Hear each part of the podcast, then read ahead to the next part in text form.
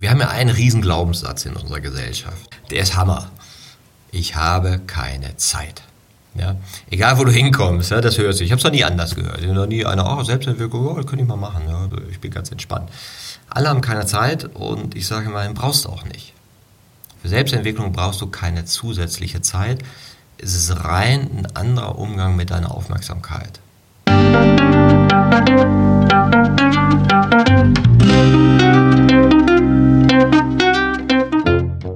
Schön, dass du wieder reinhörst. Ich begrüße dich ganz herzlich beim Ich Wir Alle Podcast. Wir bei Shortcuts laden hier interessante Personen ein, die uns zu den Themen Selbst, Team und Werteentwicklung inspirieren. Mehr Informationen zum Podcast, zur aktuellen Folge und unseren Angeboten findest du in den Shownotes und bei ichwiralle.com. Ich bin Maike Schäbitz und präsentiere dir heute ein Gespräch mit Martin Permantier. Im Mai 2023 erscheint Martins neues Buch Haltung erweitern. Ich, wir alle gestalten Transformation. Es erscheint als Nachfolger seines Buches Haltung entscheidet. Als Vorgeschmack auf das neue Buch präsentieren wir eine sechsteilige Podcast-Serie. Die heutige Folge 2 dreht sich um die Inhalte des zweiten Kapitels, die Selbstentwicklung.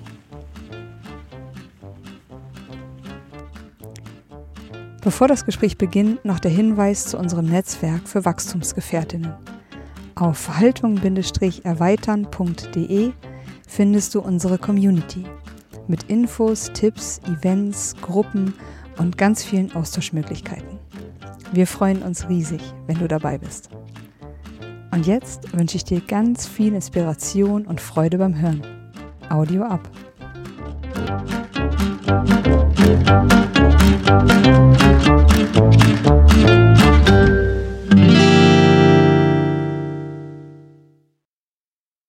Hallo, hier war ich wir alle. Heute sitze ich wieder mit Martin zusammen und zwar für ein weiteres Gespräch zu seinem neuen Buch Haltung erweitern. Heute geht es um Kapitel 2. Falls du die erste Folge noch nicht gehört hast, wir nehmen gerade eine Podcast-Serie zu Martins neuem Buch auf und das Buch umfasst sechs Kapitel und es wird zu jedem Kapitel eine Folge geben, in der wir einzelne Aspekte der Kapitel gemeinsam beleuchten. Mm, in der ersten Folge zu Kapitel 1 haben wir uns mit den Grundlagen der Erweiterung der Haltung beschäftigt. Und im heutigen Kapitel 2 geht es um die Selbstentwicklung oder um es mit den Worten von Viktor Frankl zu sagen, wenn wir eine Situation nicht ändern können, müssen wir uns eben selbst ändern. Mm, Martin, unter Selbstentwicklung wird ja oft auch so etwas wie Selbstoptimierung verstanden. Geht es hier darum oder was verstehst du unter Selbstentwicklung? Ja, ist ganz interessant, ne, was da für unterschiedliche Verständnisse davon da sind. Und äh, man kann sich ja schon darüber streiten, was ist eigentlich das Selbst, was da entwickelt wird. und dann sind wir wieder in der Welt der Begrifflichkeiten und mit ihren Unschärfen, die wir ja auch so im ersten Kapitel uns so ein bisschen angeschaut haben. Und ich fand es ganz spannend, auch nochmal den Kontext so zu machen. Wir haben ja die Grundlagen des Modells in der Ich-Entwicklung, also wie betrachten wir eigentlich unser Ich und, und das, was wir als Ich bezeichnen und wer betrachtet es eigentlich? Ja, und die Susanne Cook-Reuter hat in ihren Forschungen dann ja auch nochmal einen neuen Ansatz gefunden, das zu erklären, indem sie gesagt hat, wir bekommen eine zusätzliche Perspektive. Ja, sie sagt, die eine Perspektive, ich nehme mich wahr mit meinen Bedürfnissen, so die frühen Haltungen. Die nächste Perspektive ist so, ich sehe, was du so willst und kann das irgendwie in Relation setzen. Ich will dies, du willst das, also die zweite Perspektive. Und die dritte ist diese, die uns so ein bisschen beobachten kann dabei, wie wir so Perspektiven haben, ja, Third Person Perspective, wie sie das nannte. Und dann kommt noch die Fourth Person Perspective und so weiter dazu, so dass sie gesagt hat, diese Erweiterung der Haltung hat damit zu tun, neue Perspektiven zu haben, indem wir uns betrachten können. Und dieses Selbst, ja, ist ja so eine Perspektive, wo du eben von außen auf dich schauen kannst und so sagen kannst, was geht denn da so in mir ab? Ja, und dieses Selbstentwickeln heißt, diese Fähigkeit, sich selbst zu sehen, von den Identifikationen mit mir selbst zu entwickeln, zu lösen. Ja, so dass ich mich mehr von mir selbst wissen lassen kann. und, und mehr von mir selbst kenne und erkenne. Ja, insofern ist die Selbstentwicklung, wie ich sie jetzt sozusagen äh, framen würde oder rahmen würde, die Fähigkeit, diese dritte Perspektive zu stärken, die Perspektive des Beobachters, könnte man sagen. Ja, und das fängt oft an mit der Selbstoptimierung, weil wir aus unseren frühen Logiken eben sehr stark im vergleichenden Denken geprägt sind. Ich bin da drin gut, da drin nicht so gut, da drin müsste ich besser sein. Und solange wir auch noch in den konventionellen Denken sind, richten wir unser Bessersein eben auch sehr stark an dem aus, was von uns vermeintlich erwartet wird. Ja, und, und, wenn wir dann so schauen, was will die Welt, du musst schön sein, du musst fit sein, gut ernährt, ein guter Vater, eine gute Mutter, eine gute Karriere. Und so ist diese, dieser erste Reflex in der Begegnung mit der Selbstbeobachtung oft das Selbstoptimieren. Mhm. Ja, ich fand es gerade zum einen spannend, dass mir beim Zuhören nochmal deutlicher wird, auch diese, speziell diesen Ort der Selbstoptimierung, dass ich noch ganz klar spüren kann, wie ich den bei mir so in meiner Jugend verorten kann oder auch noch so ganz, ganz weit bis in Ende meiner Zwanziger. Und wie ich da jetzt drauf blicke, dass mir das fast so ein bisschen leid tut, wie ich da auf mich geblickt habe und was das ja doch für ein oft auch unversöhnlicher und sehr strenger Ort mit mir selbst war. Also ein Ort, wenn ich zurückblicke, vielleicht auch gerade als Frau, der auch nicht von besonders viel Selbstliebe geprägt war oder von einem guten, liebevollen Selbstkontakt. Und Du beschreibst ja auch, dass vermutlich jeder diesen Zustand von inneren Spannungen kennt. Und du sagst, dass aber die Verbalisierung, also das in Sprache bringen von dem, was ich da fühle und wahrnehme, dass das eben auch bei der Bewusstmachung und der Harmonisierung von solchen emotionalen Spannungen eine wichtige Rolle spielt. Warum ist das so? Warum hilft mir das dabei, Dinge auszusprechen, wo ich merke, irgendwas stimmt hier nicht mehr? Ja, das ist ja ein ganz interessanter Vorgang und äh, nochmal bei der Selbstoptimierung, die erkennen wir auch daran, dass wir so diese Umzu-Ziele haben. Ich mache das umzu, mhm. also mit einer Absicht, da, damit ich schlanker werde, damit ich fitter werde, damit ich mehr Chancen äh, da und dort habe. Ne? Also wenn, wenn ich so ein Ziel habe. Und gleichzeitig bringt es mich ja auch in Kontakt mit meinen Stärken ja, diese Ziele machen, wo ich merke, oh ja, das, das kriege ich jetzt gut hin und das kriege ich auch gut hin. Ja. Deswegen ist ja auch diese Zeit mit der Selbstoptimierung auch so eine Zeit, wo ich das Gefühl habe, ich werde besser. Ich, ich mhm. arbeite an mir selbst ja, und ich habe jetzt eigene unabhängige Ziele, bis ich dann merke, ähm, ja, ich optimiere ja auch noch auf ein äußeres Bild hin. Und darauf machen mich dann oft emotionale Spannungen aufmerksam. Mhm. Ja, zu mhm. karrieristisch, zu viel wollen, zu workaholic, ja, zu, zu viel umzu, damit ich resilienter werde. Und, und selbst, ich habe neulich einen schönen Podcast gehabt mit der Martina, die auch nochmal sagte, dass Achtsamkeit auch oft der Einstieg dahin eine Selbstoptimierung ist. Ich will achtsamer sein, da bin ich resilienter. Und das mag der Einstieg sein und dann entdeckst du aber mehr von deiner Innenwelt mehr, wie das eigentlich funktioniert. Und wer vorher sozusagen alles, was nach innen verweist, noch vermeiden, also diese ganze emotionale Welt ist esoterisch, das sind Gefühle, braucht man nicht. Wir handeln rational, wir sind sachlich. Kommt das ungewollt sozusagen mehr ins Spektrum der Aufmerksamkeit, wenn du dich selbst optimierst, wenn du anfängst mit Zielen zu arbeiten, weil du dein ganzes Innenleben stärker wahrnimmst. Ja, und, und so natürlicherweise scheint dann mehr davon und will in Besprechbarkeit gebracht werden. Und das erkennst du ja ganz schön, ähm, dieser Vorgang, sich selbst mehr von sich wissen zu lassen, dass das entspannt. Naja, kennst ja dieses Gespräch gut, dass wir darüber geredet haben. Das habe ich noch nie jemandem gesagt. Mhm. Jetzt habe ich dir anvertraut. Jetzt ist es von meinem Herz runter. Also es gibt ja ganz viele Bilder dafür, mhm. was Sprache einen sich in dir auslöst, wenn du Wahrnehmung, die die eben Spannung in dir auslöst, verbalisieren kannst und dann eben auch Sinn geben kannst. Du hast dann eine Sinngebung, warum du diese Spannung erlebst. Ja. Während du vorher die vielleicht nicht wahrnimmst, wegdrückst, als unbedeutend wegweist, erscheint die halt offensichtlicher. Ja. Da sind wir wieder beim Emergieren. Also jemand, der mit Zielen arbeitet, jemand, der sich selbst optimieren möchte, der wird seine eigene Innenwelt sichtbarer und dann emergieren diese Phänomene, dass du plötzlich merkst, oh, da brauche ich ja neue Antworten darauf. Mhm. Ja, ich denke gerade drüber nach, dass du sagtest, dass sich ganz oft eine Spannung löst, wenn ich über etwas mit jemandem spreche und habe mich auch gerade wieder gefragt, was das für ein spannendes Phänomen ist. Ich glaube, jeder kennt das, über etwas länger nachzudenken, über einen Konflikt, den man mit jemandem hatte oder auch mit sich selbst und alleine auch schon zum Beispiel in solchen Formen des Zwiegesprächs. Ich erzähle dir das einfach nur. Du musst nicht mal groß was dazu sagen. Vielleicht ist es sogar gut, wenn du mir keinen Ratschlag gibst oder sagst, wie du es machen würdest oder sowas, sondern du hörst mir einfach nur zu und irgendwie wird der Raum größer, das Gefäß größer, in dem ich das dann fühlen kann, was mit dem Gesagten verbunden ist. Und es öffnet sich etwas, dass ich das besser verarbeiten kann. Ja, und das ist ja auch, was die Forschung rausgefunden hat. Du kannst dich selbst optimieren Richtung, ja, ich will schneller laufen, meine Radstrecke schneller machen und so weiter. Ja, aber da wären wir ja noch beim Horizontalen erweitern. Du veränderst deine Logik nicht. Wenn du das willst, dann sagen ja alle, gibt es zwei Dinge, die du machen kannst. Ne?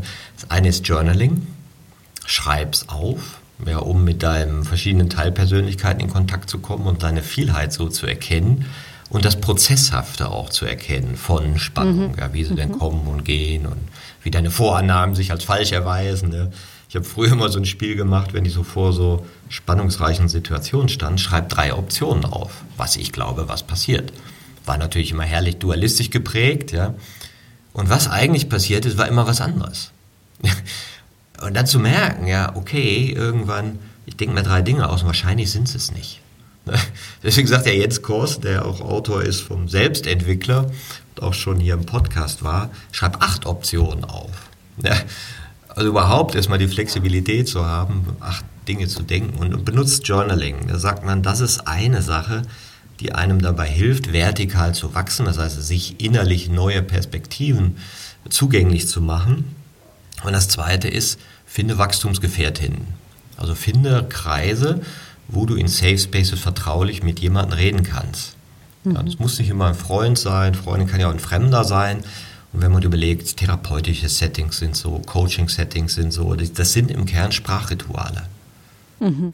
Mhm. Im Kern geht es darum, Erlebnisse zu versprachlichen, um von jemand anders neue Perspektiven haben zu können um sein eigenes Erleben von einer anderen Perspektive anschauen zu können.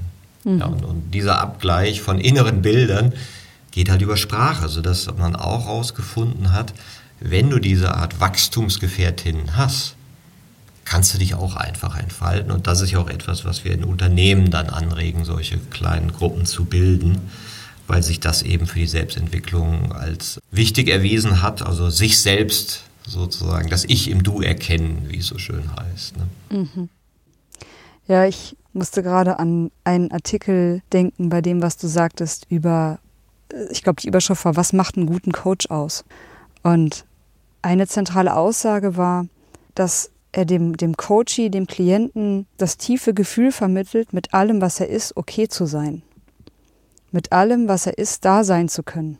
Und da spüre ich, dass das für mich Wachstumsgefährten oder, oder ganz entwicklungsförderliche Begegnungen und Beziehungen sind. Menschen, bei denen ich das Gefühl habe, mit allem, was mich ausmacht, da sein zu können. Wenn ich das jetzt sage, der findet das nicht komisch, der lacht mich nicht aus, der findet das nicht total seltsam, der lehnt mich dafür nicht ab, der geht deswegen auch nicht aus dem Kontakt. Ich kann diese Sachen ausdrücken, egal was es ist. Und beim Journaling musste ich jetzt auch gerade an eine Stelle des Buches denken, wo du eben auch beschreibst, wie ja unsere persönlichen Lebensgeschichten, also die Geschichten, die wir uns und anderen über unsere Vergangenheit erzählen, wie die oftmals auch im Jetzt Energie binden. Mm, was meinst du damit, dass die im Jetzt Energie binden und wie kann die von dir beschriebene Biografiearbeit denn dazu beitragen, diese Energie wieder ein bisschen mehr fließen zu lassen und unsere Entwicklung auch an der Stelle zu begünstigen. Ja, das ist eins der komplexeren Themen auch der Ich-Entwicklung, dass wir in unserem Umgang mit Sprache verschiedene Haltungen durchlaufen, also von ganz einfachen Sprachgeschichten, drei- bis fünfjährig oder, oder auch später, ja, bis hin zu diesen dualistischen Vorstellungen von richtig und falsch sein. Und die bleiben in uns erhalten, die reden weiter. Psychologisch gibt es ja heutzutage den Begriff des inneren Kindes. Das hat äh, Bradshaw, ich kenne seinen Vornamen gerade nicht, in den 80er Jahren mal entwickelt, dieses Konzept, also diese Teilpersönlichkeiten in einem zu benennen oder Transaktionsanalyse macht es mit innerem Kind, innerem Erwachsenen, inneren Elternanteilen, also diese Stimmen einfach mal anzugucken. Äh, wer redet denn da und woher kommen diese Stimmen? Mhm. Ja, und du kannst es manchmal sogar an der Tonhöhe erkennen, an dem Wortschatz erkennen, steht da jetzt eine 30-jährige Frau vor dir oder ein sechsjähriges Mädchen oder ein sechsjähriger Junge. Ja. Mhm. Und im Coaching ist ja eine ganz beliebte Frage, kennst du das von früher? Mhm. Dieses Gefühl, diese Spannung. Und dann ist es oft so, ja, als ich acht war, haben sich meine Eltern scheiden lassen und dann haben die um mich gestritten und dann war dies und dann war das. Und da sind dann, was man nennt es, Verkapselung oder angehaltene Gefühle oder Reizbarkeiten die sozusagen in der Biografie noch so verborgen sind. So bestimmte Punkte, wo Leute in vielen Rollen erwachsen sind und dann hast du diesen einen Punkt und zack geht's in eine Regression und du bist wieder genau da. Mhm. Ich habe ja auch viel mit Familienstellen gearbeitet und auch verschiedene Ausbildungen gemacht. Und das war immer interessant, dass das ja eine Methode ist, gezielt in diese vergangenen Momente zurückzugehen, die symbolisch zu reinszenieren, aber wobei du die Rolle des Beobachters hast. Also auch mhm. wieder dritte Perspektive, du bist nicht drin, du schaust das Bild von draußen an ja, und addierst eine Perspektive, die dir damals noch nicht zur Verfügung gestanden hat. Ja, und kannst dann eben auch das Gefühl, was damals so überwältigend war, dass es dich weggespült hat und heute immer noch wegspült, wenn es getriggert wird, mal von außen sehen um so eine Distanz zu bekommen. Ja, das ist so ein, eine Technik oder eine Wirkung von Familienstellen. Also eine, eine, dritte Perspektive, zusätzliche Perspektive zu Erlebnissen deiner eigenen Vergangenheit zu bringen, die sich dadurch auch verändern. Weil du weißt, ja, dem Moment war ich überwältigt, aber jetzt bin ich ja erwachsen. Und jetzt kann ich zusätzlich noch anders auf meinen Schmerz, mein Trauma, mein, mein Schicksal schauen und es vielleicht damit auch eine andere Sinngebung dazu bringen. Also das ist so ein Phänomen, wo auch Thomas Binder, einer der Forscher von der Ich-Entwicklung, sagt, das ist noch wenig erforscht, dass wir alle so mit Mini-Traumata voll sind, ja, die uns auch wieder in frühere Haltung reinbringen ja, und, und da sein lassen. Und das eine Arbeit der Biografie ist, diese zu verflüssigen. Also nochmal zu durchfühlen, zu erkennen, ja, das war schlimm, aber es war auch, es ist nicht mehr in der Gegenwart. Ja, und ich muss nicht mehr so äh, da dran so hängen. Ja. Und ist sicherlich etwas, was Biografiearbeit, was für jeden Thema hat. Und du merkst das ja auch, wenn Menschen sich erzählen, wie schnell die dann bei diesen Themen sind. Mhm. Schnell die auch erzählen, mhm. ich bin so weil. Und das ist meine Geschichte. Ne? Und dann merkst du, ja, auch die kannst du verändern. Du kannst mhm. Perspektiven dazu bringen. Und da kann das Modell der Haltung eben auch helfen, weil du unter Umständen an der Art des Problems auch erkennst, welche Zeitschicht spricht denn da, weil du den Sprachraum erkennst. Und je früher das ist, desto weniger sprachlich ist das auch. Dann gehst du halt mit Körperarbeit und so weiter ran. Und wenn das spätere Dinge sind, dann hast du ein anderes Gegenüber. Ne? Ja, ich habe gerade gedacht, ne, das, was du beschrieben hast mit dem Familienstellen, das scheint ja auch nochmal so eine auch für diese Grenzbereiche zwischen vorsprachlich Erlebtem und auch schon einem, einem älteren Ich, einem erwachseneren oder versprachlichten Ich zu sein. Einfach weil ich so aus meinem Erleben viele Menschen habe sagen können, ja, etwas, was mir in der frühesten Kindheit passiert ist. Ich weiß nicht genau, was es war, aber da muss was Schlimmes passiert sein. Also das ist dann anscheinend auch was, was ich ähm, vielleicht mit Familienstellen oder mit Körperarbeit dem so ein bisschen, bisschen Genau, und, und manchmal gibt es ja so die Ansicht, äh, da gibt es ein Rätsel in der Vergangenheit und wenn ich das löse, dann bingo, ne, und es war genau dieser eine Moment, dann würde ich sagen, ja, kann mal sein, ja, kann aber auch komplexer sein und ist natürlich alles projektiv. Aber interessant ist, sich selbst in den Haltungen aufzustellen. Ja, also wenn du mal sagst, okay, wie war ich denn in der frühen Haltung und, und sich da zurück zu versetzen, was waren so meine Überzeugungen, ja? Und wie war es denn dann, als ich gemeinschaftsbestimmt war, als ich noch so der brave Junge war? Ne? Wie hat sich denn so mein Ich angefühlt? Was waren da für Erlebnisse, für Überzeugungen?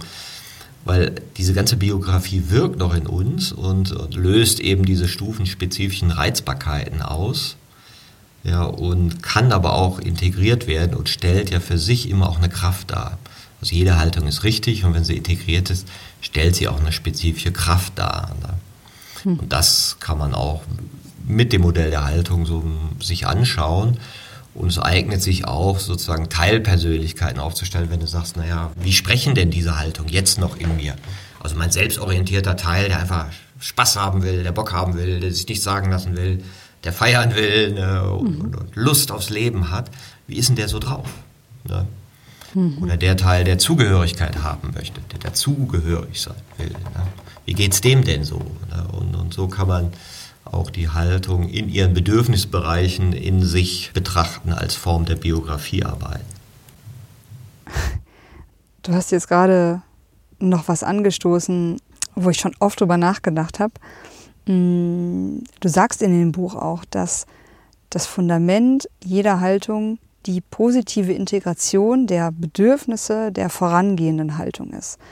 Und eben, wie du es gerade gesagt hast, dass wir dann deutlich weniger reizbar sind oder eben auch seltener in alte Haltungen zurückfallen, wenn wir diese Triggerpunkte erleben. Ich habe das schon oft gehört und ich glaube trotzdem noch nicht so ganz verstanden. Also was bedeutet es, zum Beispiel eine selbstorientiert impulsive Haltung positiv zu integrieren? Ja, da kannst du auch das Modell vom inneren Kind nehmen. Was ist die Selbstorientierung? Das ist ja diese, wenn du so ein drei- bis fünfjähriges Kind anguckst. Ich bin, ich hab Bock, ich will raus, ich will mir nichts sagen lassen, ich will jetzt hier in die Pfütze springen, ja, ich will mich mit Sand überschütten und, und irgendwie den anderen sagen, was sie tun sollen. Da ist ja auch eine Lebenslust, ja, da ist ja auch diese, diese Freude, ich bin, ich will, ja, ich bin da und dieser Wunsch, äh, Papa, guck mal, ne? also dieses gesehen werden wollen, ja, für mich selbst, für mein So-Sein und äh, das wird ja unglaublich gestutzt dann, mach dies nicht, tu das nicht, komm her, mach dich nicht dreckig, nicht dahin, äh, lauf nicht weg, ja, und diese ganzen Botschaften, ja, sei bloß nicht frei und wild und du selbst, ja. Klar, weil du bist falsch oder auch nicht liebenswert. Irgendwann sagst du ja auch so, naja, okay, ist jetzt schwierig, wenn du deine Schuhe nicht anziehst und wir zum Kindergarten müssen. Ja, und ich muss danach noch irgendwo anders hin und ich habe jetzt keine Zeit. Ne? Und diese ganzen Dramen, die man so äh, in dem Alter kennt. Und gleichzeitig jemanden so annehmen zu können, ja, in diesem, so bist du und das ist deine Eigenart und, und so sehe ich dich als Individuum unverformt, noch nicht durchgepresst in die Prägung der Gesellschaft, ja, sondern so als Individuum. Und das in sich so anzunehmen, ja, dann ist das auch der spielerische freie Teil in einem, das innere Kind. Und wenn du eine gut integrierte Selbstorientierung und Impulsivität hast, ja, dann, dann hast du einen guten Zugang zu deinem inneren Kind. Da kannst du spielen. Ja, dann, dann schämst du dich nicht, dass du so bist, wie du bist, ja, so als eine Möglichkeit oder ein Aspekt. Es ist immer schwierig, das so ganz zu generalisieren. Aber ich glaube, diese grundsätzliche, ich fühle mich geliebt, ich fühle mich gesehen, ich bin hier und ich bin in Ordnung so, wie ich bin. Und äh, wenn das gereizt ist, hast du mehr mit Macht- und Ohnmachtsgefühlen zu tun. Ich muss den anderen beweisen, ja, dass ich wichtig bin, dass ich gesehen werde und hast diese Sucht nach Aufmerksamkeit oder fällst in so Ohnmachtsgefühl und sagst, äh, keiner sieht mich, ich bin nutzlos und so weiter. Das mhm. wäre dann so eher das, was du erkennst, wenn das nicht integriert ist. Und wir alle haben ja diese Aspekte, wo wir uns verloren fühlen, wo wir uns nicht gesehen fühlen oder wo wir das Gefühl haben, so jetzt bin ich aber dran. Ja. Und es kann sich aber auch entspannen. Mhm. Und und daran dann kannst du eben erkennen, was sind meine Reizbarkeiten und was sind die Themen der Reizbarkeiten. Daran erkennst du, wo sozusagen, auf welcher Ebene noch angehaltene Gefühle sind.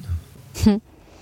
Ja, weil du betonst ja auch immer wieder, dass, dass es einerseits normal ist, das Modell der Haltung so ein bisschen karrieristisch zu betrachten mhm. und dass es aber eben darum nicht geht. Es ist etwas, womit ich vor allem auch mich selbst reflektieren kann. Und trotzdem erlebe ich auch bei mir immer wieder, wenn ich an verschiedenen Stellen von dem Modell lese, mit dem Modell arbeite, dass die Dinge, die gerade aus den sehr frühen Haltungen beschrieben werden, die negativen, dass ich schon das Gefühl habe, oh, aber so möchte ich eigentlich auch nicht mehr sein. Ähm, oder das hätte ich gerne an manchen Stellen überwunden. Und so daher die Frage, was ist denn eine positive Integration? Also wie du es gerade so schön beschrieben hast, den ja, den, den kraftvollen, den spielerischen, den ja wirklich schönen Anteil all dieser Haltung zu betrachten und eben, eben zu sehen, es geht nicht darum, dem zu entwachsen, sondern diese Stufen alle in sich integriert zu haben, im besten Fall. Genau, und ich finde das innere Kind, ja, man erlebt das innere Kind, ja, beim Spielen, beim Spaß, in der Natur, kannst du das aktivieren, ja. ja. Kannst du dem Leben in diesem so auch begegnen, ja, dann weißt du, okay, das ist gut integriert, ne kannst du diese Zugehörigkeit gut begegnen, dass du sagst, hey, wir sind alle gleich, wir haben uns lieb, wir schunkeln. Ja. Und kannst du sagen, ja, okay, das gehört auch zum Leben, das kann ich auch ab und das zwackt mich nicht. Ne? Mhm. Wenn das mal so ist, kann ich mich an Regeln halten, ohne das Gefühl zu haben, ich werde hier drangsaliert, die wollen mir was, sondern sagst du, nee, im Gemeinschaftsleben braucht man Regeln, kann ich mich dran halten, ja, kratzt mich nicht weiß ich, dass das irgendwie harmonischer ist, ne? wenn wir alle an der Ampel anhalten ne? und wenn wir auch brave Bürger sind zum gewissen Grad. Ne? Oder muss ich mich da, ist der Rebell in mir nicht zufrieden? und, ja. ähm, und gleichzeitig ist es ja auch so, ich sage mal, der Bewerter in uns bewertet und der hört auch nicht auf. Ja, früher habe ich aber gedacht, den inneren Kritiker kriegst du irgendwann abgestellt, der, der ist dann ruhig. Ja. Aber diese rationalistisch-funktionale Haltung, die andere bewertet und die auch so ein Modell benutzt, um andere zu bewerten, der bleibt, der redet weiter. Die Frage ist, welchen Platz kriegt der? Wie viel Aufmerksamkeit kriegt dieser Teil? Ne? Und der innere Kritiker, also der Fehler findet, ja, den will ich gar nicht abstellen.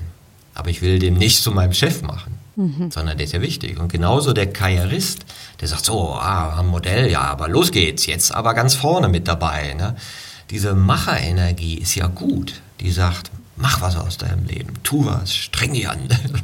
Den kann ich auch benutzen, diesen Teil, wenn er gut integriert ist. Achiever sagt man auch, ja, also was erreichen wollen, ne, Ziele haben. Ist doch super, wenn ich den integriert habe. Den kann ich in die Spur setzen und ich weiß, der macht das. Ja. Mhm. Aber bin ich total damit identifiziert, habe ich ein Thema. Habe ich den Teil nicht, also habe ich keinen Achiever, ja, kriege ich nichts gebacken.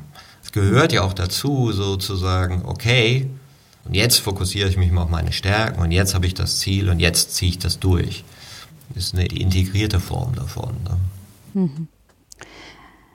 Eine andere Frage, die mir noch zum Thema Charakter in dem Kapitel gekommen ist, hm, dass du auch beschrieben hast, dass wir in unseren psychologischen Mustern keineswegs immer erwachsen sind.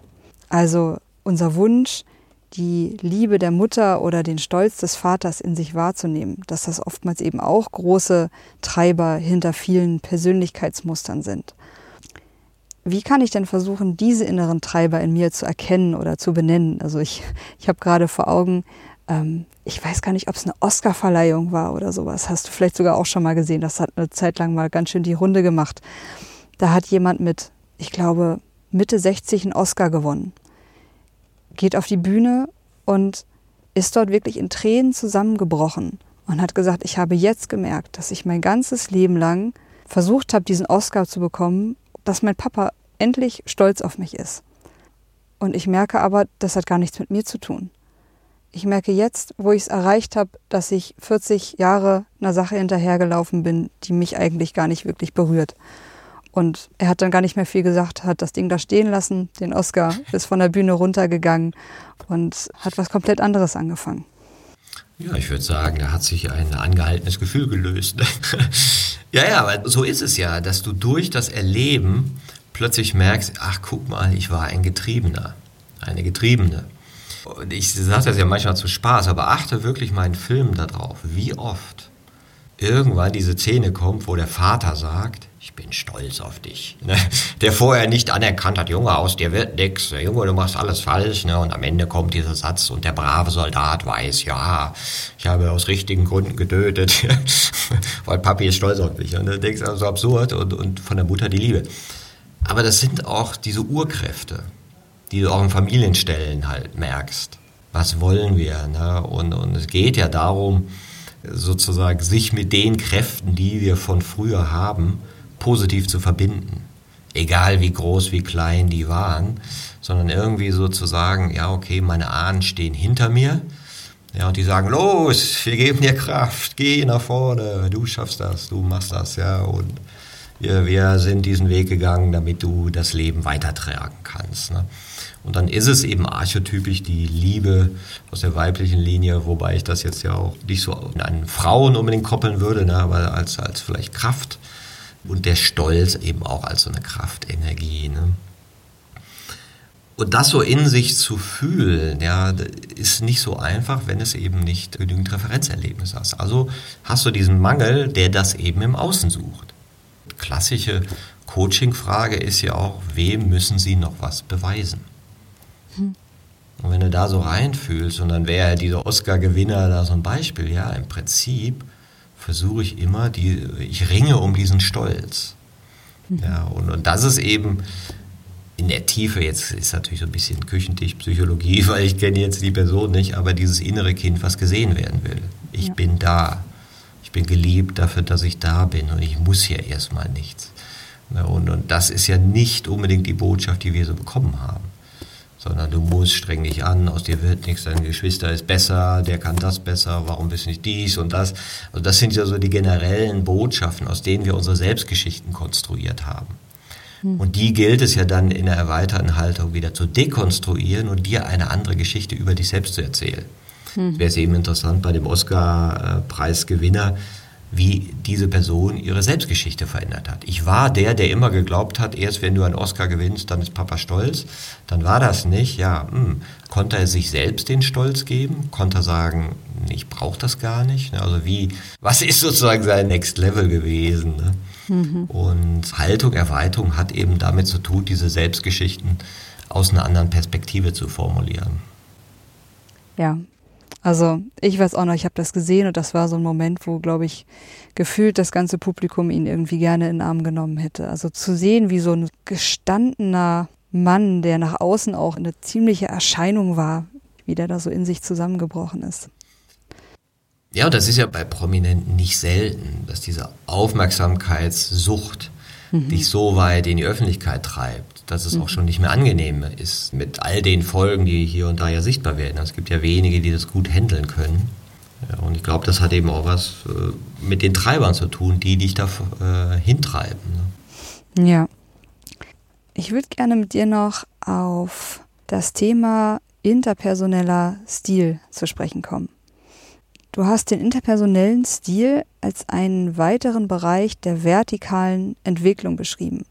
Und dass der interpersonelle Stil sich darin zeigt, wie wir miteinander reden, also nicht darin, worüber wir reden. Bedeutet das jetzt, ich erkenne zum Beispiel auf der Suche nach neuen Mitarbeitenden oder auf der Suche nach einem neuen Partner vor allem am Sprechen des anderen über andere. Etwas über die Haltung meines Gegenübers?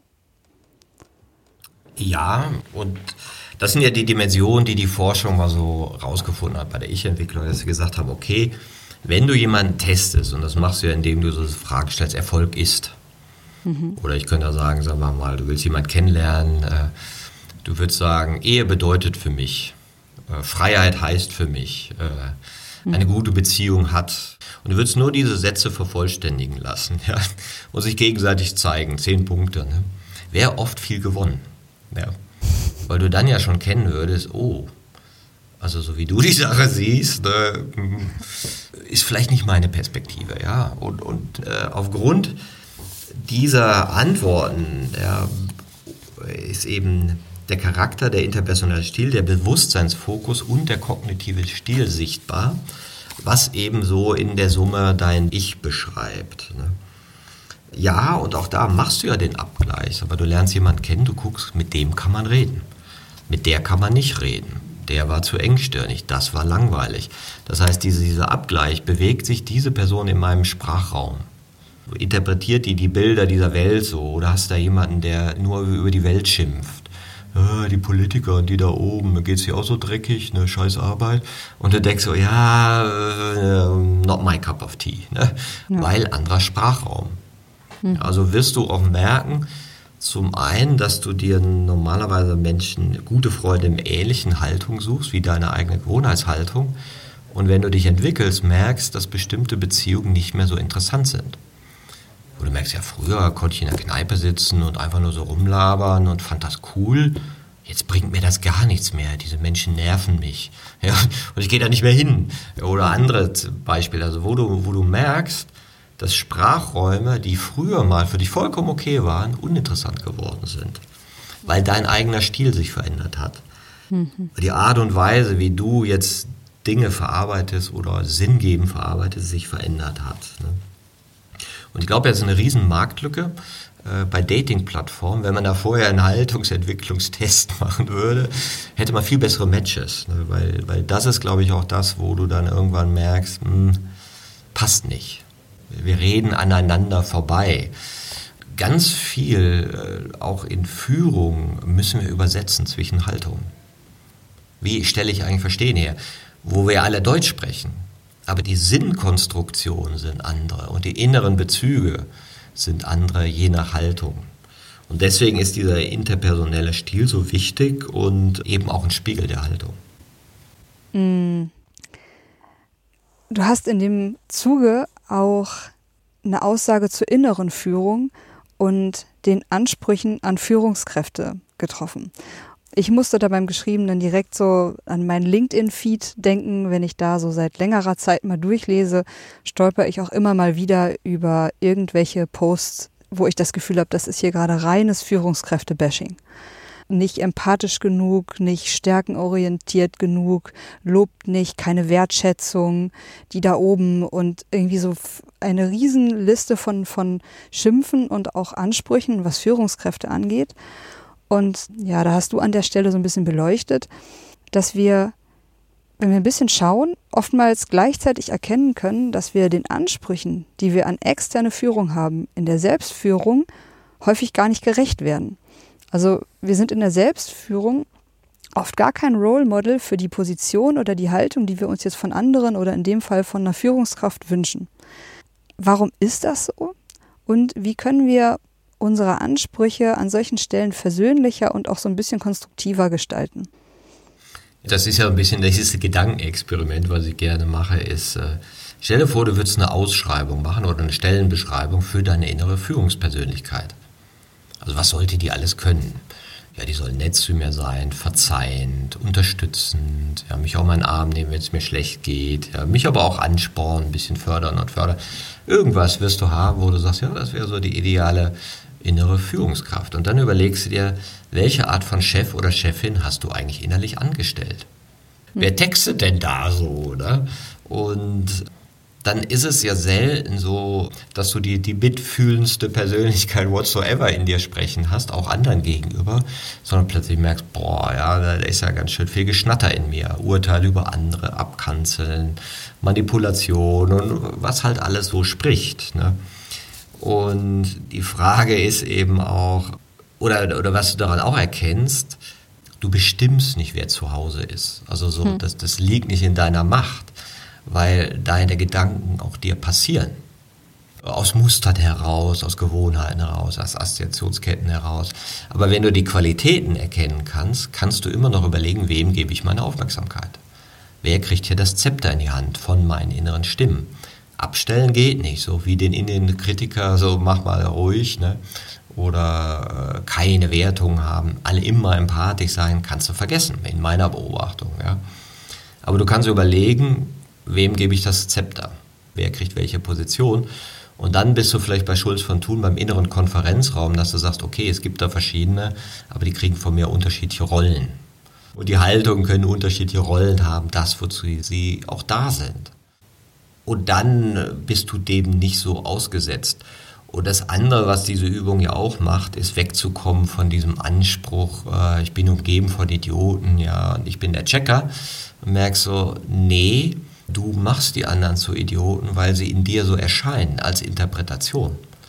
Ja, so der andere existiert in dir. Ne, und, und Deine Wertung macht das zu dem. Und alle denken ja, ich bin ein bisschen mehr der Checker als die anderen.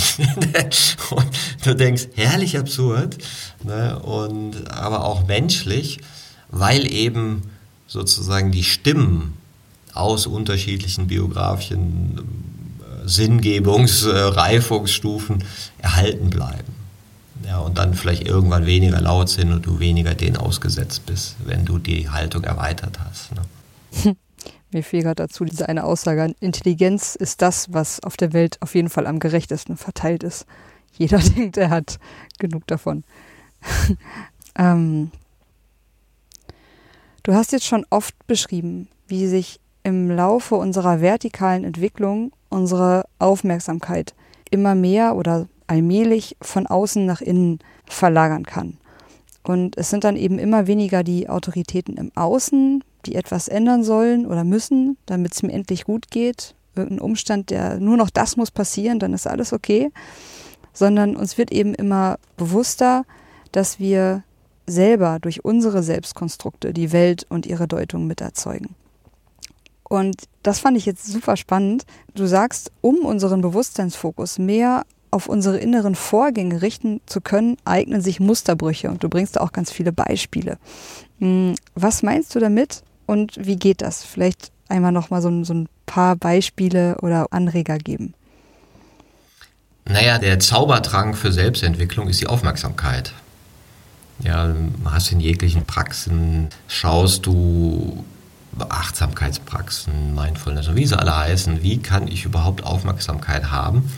dass ich sozusagen Teil meiner Aufmerksamkeit in mir habe, einen Teil außerhalb, also dass ich die Aufmerksamkeit teile ja, und sage, okay, das ist im Außen und gleichzeitig passiert was in meiner Innenwelt, ja, und vielleicht kann ich auch noch den Kontext wahrnehmen, in dem das innen und außen stattfindet. Aber diese Art des sich auf sich selbst beziehen, oder man nennt es ja auch die Selbsterinnerung. Also ich erinnere mich, dass ich in mir selbst drin bin. Ja, mhm. Und dass ein eigenes inneres Erleben permanent stattfindet, während ich in Kontakt mit dem Äußeren bin. Das ist so der Zustand, wo das Selbst präsenter ist, wenn ich es erinnern kann. Und wenn ich es erinnern kann, habe ich auch eine Möglichkeit, Dinge zu erkennen oder vielleicht auch meine Aufmerksamkeit mhm. anders auszurichten. Mhm.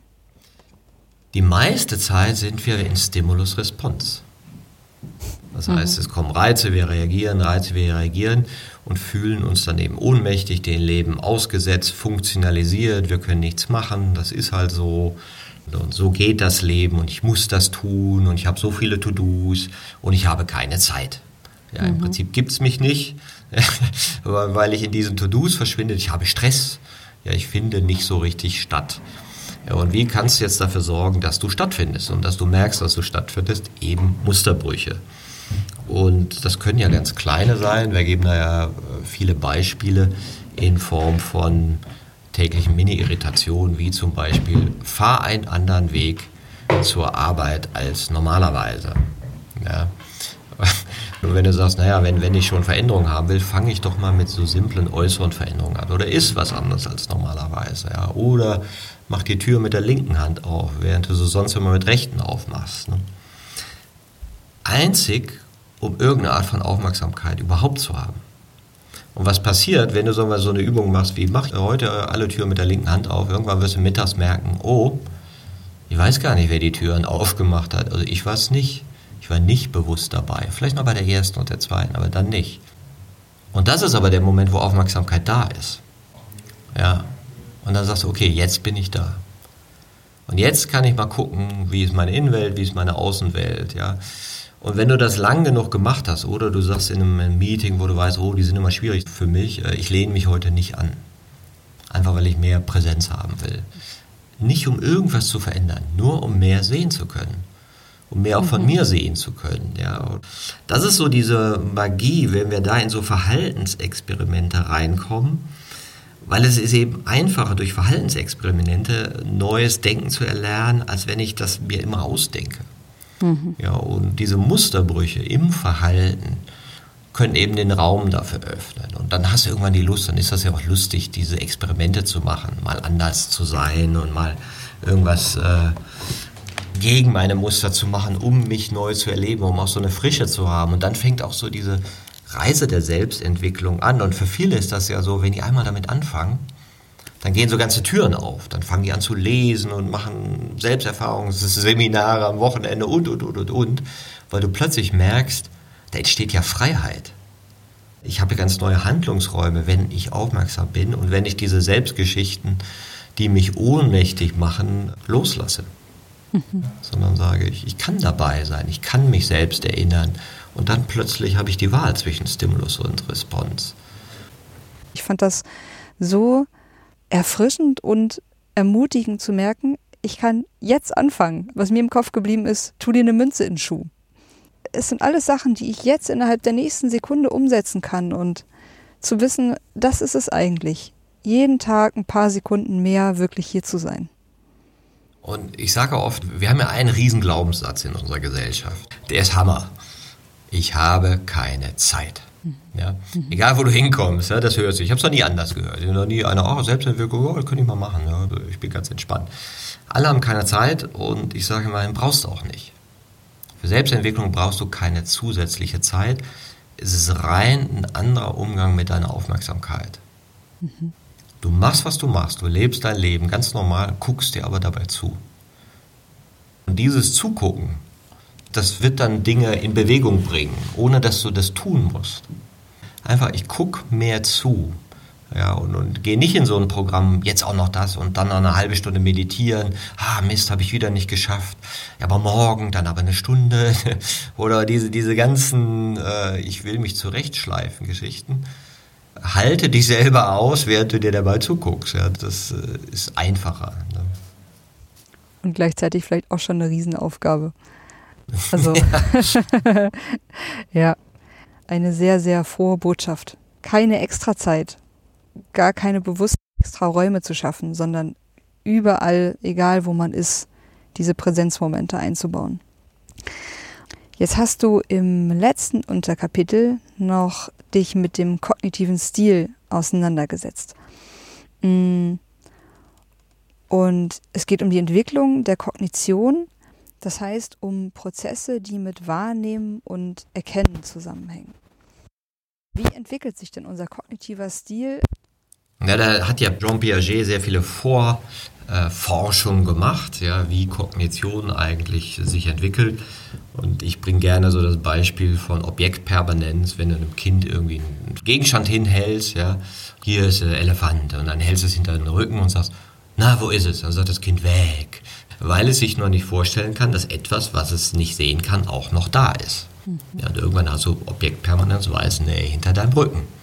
Und du weißt so, ah ja, okay, na, jetzt hat es die nächste Perspektive. Und Piaget hat dann geschaut, wie sich mehr und mehr Sachen so entwickeln, wie zum Beispiel, du legst ein paar Gegenstände auf den Tisch und sagst, mal mal und jetzt mal mal, wie das von mir aus aussieht. Und dann merkst du schon so, ah, mir vorzustellen, ich würde auf der anderen Seite vom Tisch sitzen und wie die Perspektive von da ist, das können wir erst viel später. Kann, weiß nicht genau, acht, neun, zehn Jahre oder so. Ne? Also hat er sehr systematisch bis zum Teenageralter einen sich diese Kognition erforscht, aber dann auch aufgehört.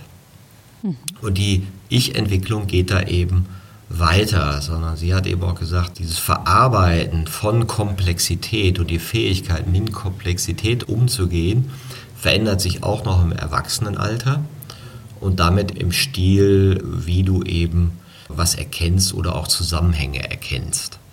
Und diese Dimension, also der Charakter, der interpersonelle Stil, der Bewusstseinsfokus und der kognitive Stil, sind sozusagen vier Dimensionen der vertikalen Entwicklung. Wir haben es dann übertragen auf Team, auf Kontexte und, und Organisation als vier Dimensionen, die sich eben auch unterschiedlich äh, stark entwickeln können. Also es gibt durchaus Leute, die hochgradig komplexitätsfähig sind, also da vielleicht schon, schon weiter sind, aber charakterlich vielleicht noch nicht so entwickelt sind. Also Entwicklung ist auch nicht so ganz linear. Also geht so in bestimmten Feldern. Ja, andere können vielleicht im Bewusstseinsfokus sehr aufweiten, aber sind in ihrer Kognition vielleicht noch ein bisschen dualistisch orientiert. Ne? Und so sind das verschiedene Dimensionen. Und auch hier ist die Kognition immer ein gutes Beispiel, wie eine Perspektive dazukommt. Die Klassiker ist ja, Erfolg ist, was sagt der eine, wenn wir die Zahlen erreichen? Ja, okay, es ist richtig. Ne? Dann könntest auch sagen, ja, wenn wir die Zahlen erreichen und es allen dabei gut geht und sie ihre Stärken erleben. Ja? Oder wenn wir die Zahlen erreichen, es allen gut geht, jeder in der Stärke lebt, aber wir vielleicht auch noch nachhaltig sind und auch noch darauf gucken. Ja? Aus einer weiteren Perspektive würdest du dann vielleicht sehen, na, was Erfolg ist, kann man manchmal nicht so sagen, weil manchmal ist das, was ein Misserfolg erscheint, im Nachhinein Erfolg, weil es dir eine Lektion beigebracht hat, die danach vielleicht viel wichtiger war. Und dann merkst du so, ah ja, okay, das ist jetzt dreimal um die Ecke gedacht, da ist sozusagen der, der kognitiv eine höhere Komplexität möglich. Und das ist wie gesagt eine Dimension der Erweiterung von Haltung, die wir dann in dem Kapitel nochmal separat beleuchtet haben. Das war auch ein, ein spannender Moment in dem Buch. Du hast es als Kolumbus-Moment beschrieben, dass du bis zu einem bestimmten eigentlich immer dachtest, boah, Kolumbus, was für ein Held, hat Amerika entdeckt. Und irgendwann hat dir jemand gesagt, hast du das schon mal irgendwie aus der Perspektive der dort lebenden Menschen gesehen, wie die das erlebt haben? Und das war so, ja, nicht so der Held. Und das war für mich echt ein schönes Beispiel zu merken, wow, ja, diese Kolumbus-Momente, da gibt es echt einige von. Und es ist echt erstaunlich für mich immer wieder, dass ich in einem bestimmten Moment merke, so, wie konnte ich diese Perspektive nicht wahrnehmen? Wie konnte ich das nicht sehen? Ja, und das ist eben auch ein Merkmal des kognitiven Stils. Ja, vorher bist halt total von dir überzeugt, sagst, ja, ich weiß, wie es geht und fühlt sich in deinen Stärken. Und mit dem mehr Referenzerlebnis in der relativierenden individualistischen Haltung fängst du an, mehr Perspektiven reinzunehmen. Also man nennt das beginnende Multiperspektivität ich kann mir vorstellen, wie das Leben für dich ist. Ja, in deiner Situation als junge Mutter, als Frau und so weiter und, und oder erahnen oder mich da reinversetzen und sagen, ah ja, okay, da kommt man ja zu anderen Sinnschlüssen. Ja. Und dieser Kolumbus-Moment war eben einer, wo ich gemerkt habe, das ist mir irgendwie entgangen.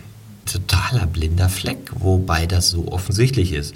Und das ist ja kulturell bewegen wir uns ja auch stark in die Richtung. Ich habe jetzt äh, gestern noch Sternstunde der Philosophie gesehen, wo es darum ging, wie wir eigentlich Philosophie wahrnehmen, ja, als eine westliche Geschichte. Philosophie mhm. hat in Griechenland begonnen und dann hüpft man so durch die Zeit, ja, zu Kant, Descartes und sonst wohin, ja, und bis zu Hegel und so. Aber dass die Inder auch eine Philosophie hatten, die Afrikaner auch eine Philosophie, die Südamerikaner auch eine Philosophie und die Chinesen auch eine Philosophie, mhm. wird einfach mal vergessen. Und, und dass die sich auch vielleicht irgendwie bedingt haben oder beeinflusst haben, ja, das ist so, auch so ein Blindspot. Ja, und in der systemisch autonomen Haltung hat man dann eher die Fähigkeit, dass einem das einfach fällt, multiperspektivisch zu sein und zu sehen, ah ja, unterschiedliche Perspektiven sind valide, aber nicht nur, dass ich die sachlich sehen kann, sondern auch, was es vielleicht vom Fühlen, vom Welterleben eigentlich bedeutet, auf einer anderen Seite zu stehen. Ja, oder in ein anderes Land geboren zu werden oder von einer anderen Kultur geprägt zu sein. Ja, und, und damit äh, tauchen natürlich bestimmte Aussagen weniger auf, die vielleicht in dieser, ich sag mal, Kolumbus-Blindheit in, oder, oder in, in, so einer Selbstgerechtigkeit einfach mal so gesetzt werden. Ja. Mhm.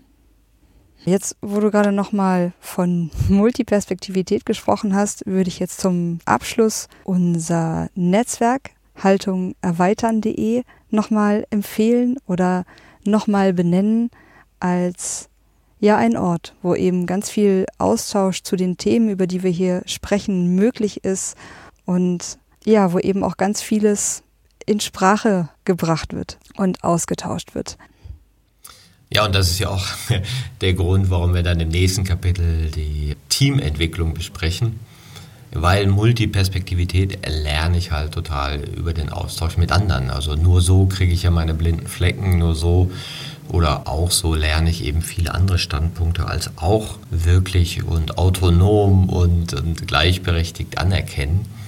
Und deswegen braucht es eben die Teamentwicklung neben der Selbstentwicklung. Also Selbstentwicklung aus sich selbst heraus ist schwierig. Es braucht das Gegenüber und dann braucht es auch noch ein gemeinsames Ziel. Das ist aber dann Kapitel 4.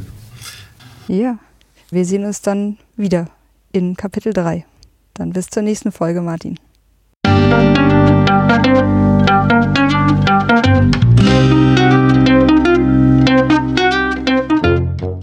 Das war eine Folge von Ich, wir alle, dem Podcast und Weggefährten mit Impulsen für Entwicklung.